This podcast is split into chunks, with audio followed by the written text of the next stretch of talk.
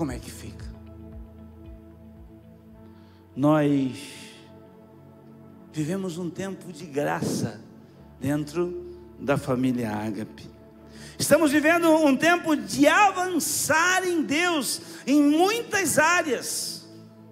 Deus tem nos trazido a um tempo de ministrações empoderadoras. Estamos vivendo um tempo de graça como comunidade ágape na vida das pessoas que nós estamos recebendo na nossa congregação. Nós viemos nas celebrações e nós somos municiados, nós somos carregados, recarregados para enfrentar as nossas labutas do dia a dia. Deus tem se revelado como um Deus provedor, como um Deus curador, um Deus que, segundo as suas riquezas, tem suprido todas as nossas necessidades.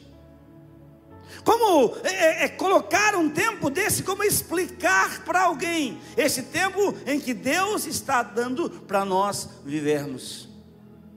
São curas, curas, milagres que as pessoas são tocadas por Deus e as coisas estão fluindo. Se você ir no pátio ali, Deus tem provido aos seus filhos bons carros.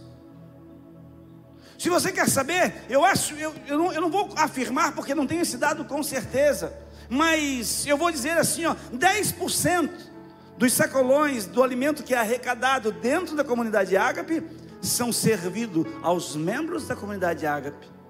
Eu acho que não chega a isso em peso.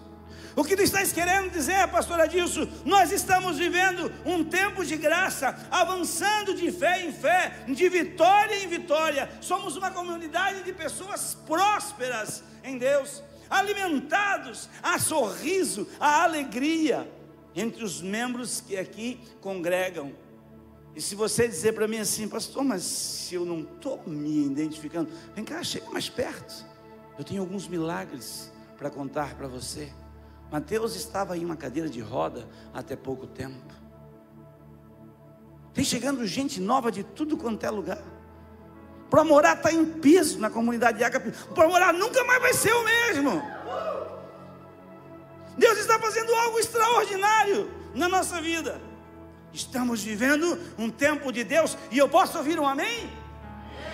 Tem convicção nisso? Vocês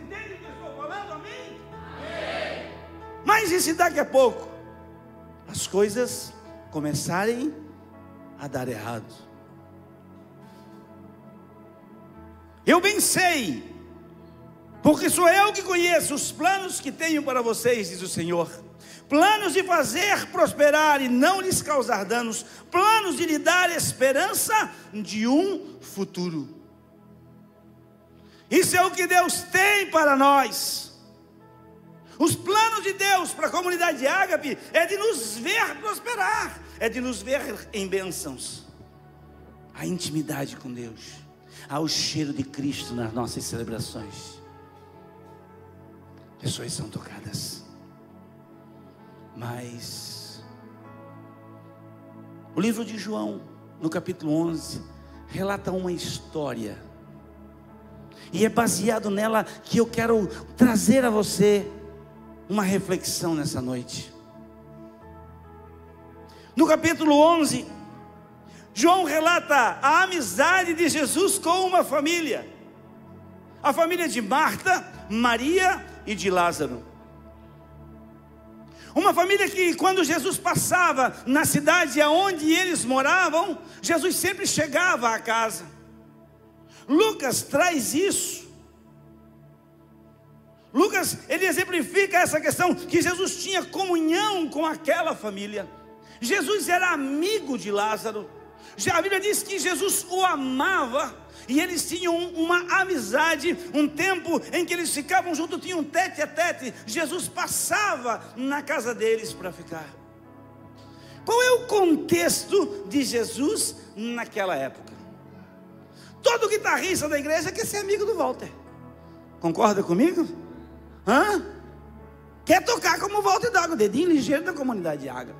Nós queremos ter relacionamentos com pessoas que nos inspiram. E quem era Jesus naquele momento? Jesus era o profeta de Deus, um enviado, um sacerdote de Deus, que aonde ele chegava, as coisas mudavam. Ele encontrava um cego, o cego enxergava. Ele encontrava um coxo, o coxo andava. Faltava pão, faltava comida. Ele pegava cinco pães e três peixinhos. Ele já picava ali, separa de 50 e 50 e já sustentava todo mundo, sobrava 12 cestos. Jesus era alguém influente na sociedade. Jesus era alguém que chamava a atenção por onde passava. Pensa você ser um amigo desse cara. Pensa você ser amigo do gerente do banco. Hã? Pensa você ser amigo da pessoa responsável pelo INSS. Amigo do mecânico. Pensa ter relacionamentos com alguém que tem influência. E esse era o Lázaro. Ele tinha um relacionamento de, de intimidade, de influência com Jesus. Todo mundo desejava ser igual a Lázaro. Por quê? Porque ele desfrutava de comunhão com Jesus. Mas, se tudo der errado? Certo dia amanhece Lázaro sempre levantava cedo, todos os dias, tinha as suas obrigações. Logo depois se levantava a Marta. Sempre tem a Marta e a Maria. A Maria ficava descansando mais um cadinho. Mas quando Marta levantava, a água já estava no fogo, a mesa posta, pronto para o café, para mais um dia de labuta. Naquele dia Marta se levanta e quando ela chega na cozinha não ouve o barulho, ué, cadê Lázaro? E ela vai no quarto do Lázaro o Lázaro estava na cama. Já era um dia quente. E ele todo coberto. Tremia de frio. O que, que deu, Lázaro? Tu está bem? Eu não estou bem. Eu estou doente. Pega o termômetro. Vai lá, Maria. Acorda, Maria. Acorda. Lázaro não está bem. O que, que ele tem? É febre. Pega o termômetro digital. Pega, bota na testa do Lázaro de longe. Falhou o pi agora. A pilha estava fraca. 38,5. Não pode ser. É o problema do termômetro. Pega o analógico, levanta o sovaco dele, bota ali. Sobe o mercúrio. Já deu 38,8. E Lázaro se adoentou. E o dia foi passando e ele foi ficando pior. E foi ficando pior. Até que Marta olha para Maria e diz: Chama Jesus. Onde é que está Jesus? Onde é que está Jesus? Quem ouviu falar dele? Pergunta na comunidade: onde é que está Jesus? Não, ele está aqui. Está aqui há um dia de caminhada. Chama alguém, cara, carca, pega, vaza. Pega o Uber e vai.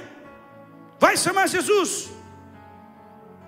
E chega Jesus e diz assim: Ei, aquele a quem tu amas está enfermo.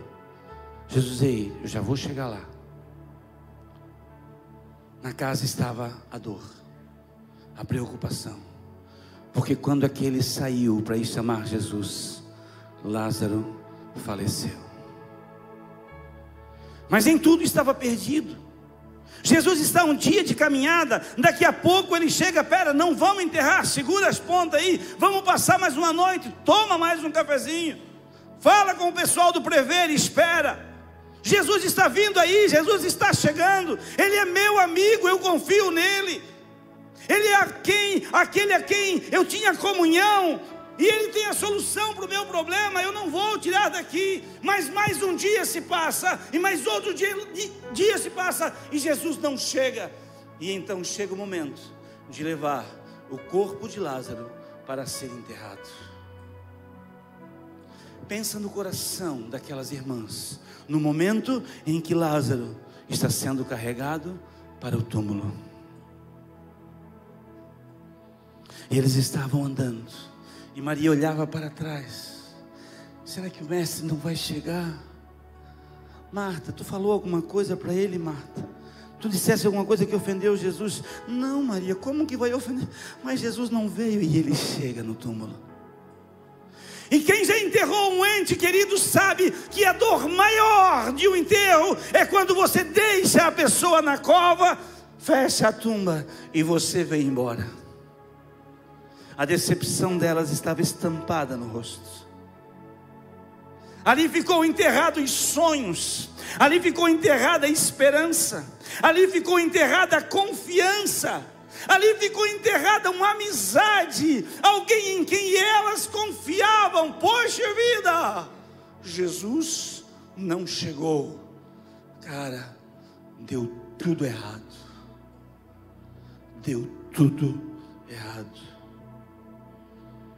E o que fazer quando tudo der errado? Baseada nesse contexto dessa história, que você já o conhece muito bem, mas eu tentei mostrar para você. Eu quero lhe dar quatro conselhos. Porque se um dia chegar, e é bem provável que ele chegue, porque a nossa vida é cíclica, Hoje nós estamos em cima, amanhã nós podemos bater embaixo. E quando esse dia chegar, eu quero que você preste atenção em quatro conselhos que eu quero dar a você. Em primeiro lugar, não perca a fé. Não perca a fé. Quando ele chegar, não perca a fé. Ela perde o irmão, mas ela não perde a fé. Entenda, a fé é a diferença. A fé é a alavanca que vai fazer com que você saia desta situação. Então não perca a fé. Disse Marta a Jesus: Jesus, Senhor, se tu estivesses aqui, meu irmão não teria morrido. Mas sei que mesmo agora Deus te dará tudo o que pedires mesmo depois do sentimento de abandono, mesmo naquele desespero por ter perdido a sua esperança, e talvez a maior dor que elas sentiam era a dor do abandono, ela não perde a fé, porque a vida não faz perguntas que a fé não saiba responder. Quando esse dia chegar, creia porque a fé em Jesus, ela ri das impossibilidades. Não perca a fé, não perca a fé. Porque a esperança nunca vai mal quando a fé vai bem. Não entre em pânico, não se desespere.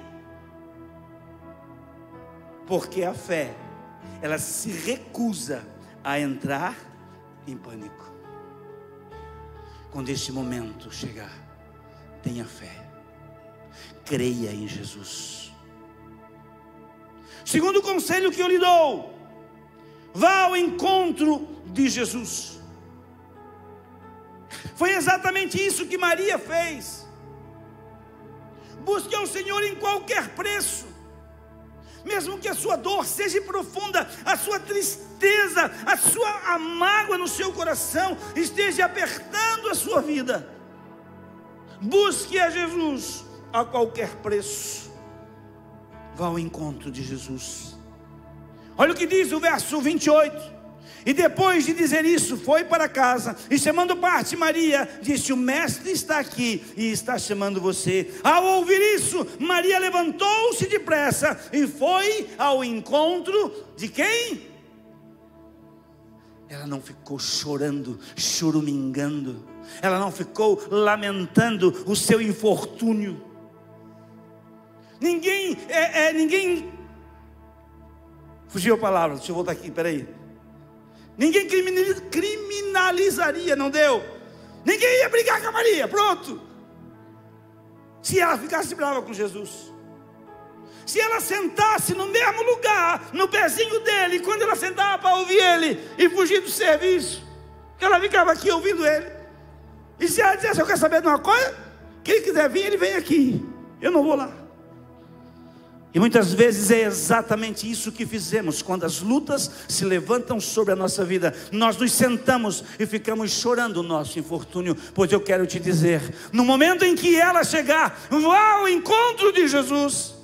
Vá ao encontro de Jesus, não perca a sua fé e vai ao encontro de Jesus. Buscai ao Senhor enquanto se pode achar e invocai-o enquanto está perto, disse Isaías. Nós não podemos desistir da face do Mestre Entenda. As lutas não vêm para te derrubar. As lutas não vêm para te matar. Deus sabe o quanto você resiste, Ele te conhece muito bem. As lutas vêm e os desafios vêm na nossa vida para que nós venhamos a ver quem somos em Cristo. Ele quer nos mostrar quem somos nele e o que podemos fazer. Portanto, não deixe de procurar o Mestre. E olha só o que C.S. Lewis disse: busque a Cristo e você irá encontrá-lo. Isso é fato. Busque a Cristo e você irá encontrá-lo. E com Ele, tudo mais está incluído. Nesse momento de luta, nesse momento de batalha, busque ao Senhor Jesus. Terceiro conselho que eu quero dar a você nessa noite: mostre ao Senhor aonde está o teu problema. Não fale os seus problemas para quem não pode resolver. Tá certo. Deus colocou homens de Deus, homens da confiança dele, para pastorear os seus filhos. É bom que você tenha relacionamento e pessoas em quem você confie e você possa abrir o seu coração. Mas quando você tiver que abrir o seu coração, abra alguém que possa lhe ajudar, abra alguém que possa lhe ajudar a resolver esse problema. Mostre ao Senhor aonde está o seu problema. Jesus pergunta para eles: onde o colocaram? Onde o colocaram? E ela diz: Vem e vê, Senhor. Responderam eles. Sabe o que eu aprendo? Sabe o que eu aprendo? Que apesar de Deus te conhecer, Ele quer te ouvir, Ele quer relacionamento com você. Deus conhece você mesmo sem você falar. Deus me conhece mesmo que não haja uma palavra só na minha boca. Deus conhece o meu ontem, o meu amanhã, o meu hoje. Ele conhece todas as coisas. Vocês não sabiam que lá. Vocês imaginam? Nós vamos imaginar que Jesus não sabia onde Lázaro estava. É claro que Jesus sabia onde Lázaro havia sido sepultado. Mas eu aprendo aqui que Ele quer relacionamento com você. Ele quer que quando você estiver num momento como esse, frustrado, decepcionado, no momento em que as esperanças parecem que se vão, e Lázaro hoje existem os mais diversos nas nossas vidas. Ele quer que você sente e diga: Jesus, vem cá, eu quero te falar dos meus problemas. Eu quero te falar aonde é que foi que eu enterrei o meu sonho. Aonde foi que eu perdi as minhas esperanças? Eu quero te falar aonde eu me decepcionei contigo. Procure ele num cantinho. Ele quer ter relacionamento com ele. E ele diz assim, ó: "Não andem ansiosos por coisa alguma, mas em tudo. Ei, em tudo pela oração e súplica, e com ações de graça, apresentem os seus pedidos a Deus. Quando este dia chegar, mostre para o Senhor aonde está o seu problema. E o quarto ponto que eu quero compartilhar com você, talvez seja o início, talvez não, com certeza é o início da sua virada. Quando Jesus chega na frente do túmulo, ele olha para as irmãs e diz assim: ó, tirem a pedra. Mas nós que somos ótimos para dar desculpa, nós que somos bons para de argumentos, nós que somos bons para é, tentar argumentar, Jesus simplesmente diz para ela assim: Ei, tira a pedra. Mas elas olham para Jesus e dizem assim: Jesus, mas ele já é de quatro dias. Marta diz: Ei, Senhor, ele já cheira mal, já faz quatro dias que ele está ali dentro. Muitas vezes nós não queremos meter a mão na cambuca e tirar. Nós não queremos ter uma tomar uma atitude para virar uma situação, tirar uma, pré, uma pedra que nos prende de alguma situação, porque se for mexer naquilo, aquilo fede. Já cheira mal. Mas Jesus olha para ela e diz assim: Ei, se tu creres, tu verás a glória de Deus. E o milagre, ele só aconteceu quando eles fizeram a parte deles. Quando eles tiraram a pedra, foi que o milagre aconteceu. Jesus olha para dentro daquela tumba fria e diz: Lázaro, sai para fora. E o morto reviveu. Mas precisou para que isso acontecesse, tomasse uma atitude. Muitas pessoas oram por coisas que só podem ocorrer com o trabalho.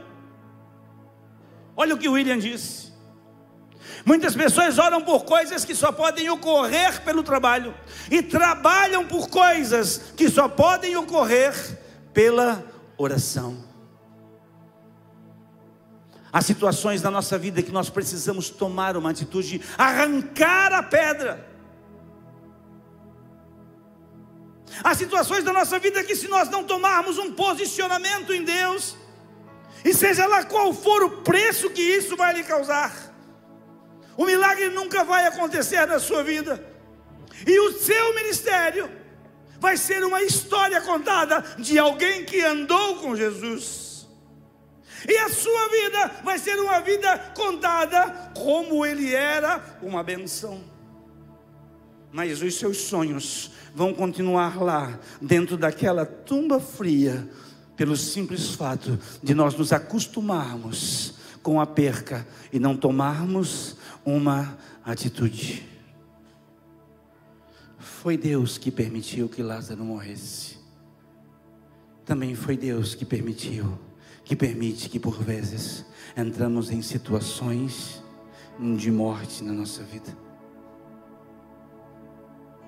Ele sabia que esta situação traria a você, traria a mim dores terríveis, decepções, momentos angustiantes, mas Ele nunca vai nos provar acima daquilo que nós podemos suportar.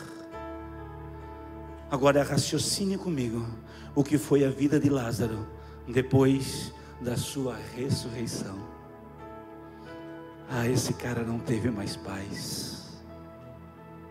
Pai, isso que eu digo é porque assim, fala sério, é sério, Lázaro, tu, tu morreu mesmo, Lázaro? Não, é, é, fake, é fake, Lázaro, é fake, tu não morreu. Não, tá aqui, cara, ó, tá ali, ó, ó, tá aqui o lençol, aqui, ó, tá aqui o lençol. Vou te levar lá na, na, na onde eu fui ressuscitado. É verdade, eu vi a morte, eu vi a morte, mas eu fui ressuscitado pelo nosso Senhor Jesus Cristo. Lázaro deixou de ser só um amigo de Jesus para ser aquele em quem era uma referência do poder de Deus, e é exatamente isso que Deus quer fazer com você. Mas nós precisamos tomar uma atitude e tirar a pedra.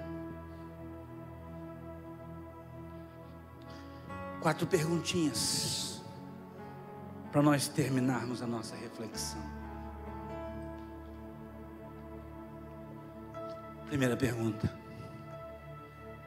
Qual é o seu relacionamento com Jesus?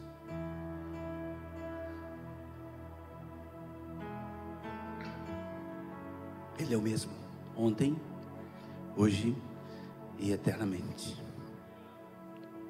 Qual é o seu relacionamento com Jesus? Ministério de Louvor, pode chegando, por favor. Ele pode chegar na sua casa a qualquer momento.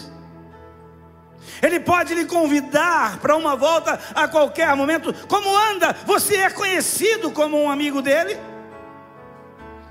Qual é o seu relacionamento com Jesus? Segundo, como anda a sua fé? Ah, pastor, minha fé está no chinelo, pastor. Eu não acredito em mais nada. Entenda uma coisa: só vai virar se a sua fé entrar em ação. As coisas só irão acontecer se a sua fé for ativada naquele que tudo pode.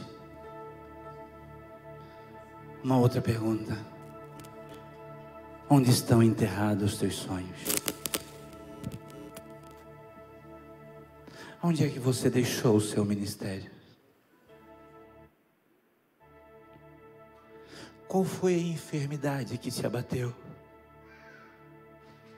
Qual foi a causa que fez com que você adoecesse e fosse minguando, e fosse minguando, e fosse minguando a um ponto de ser tomado como morto?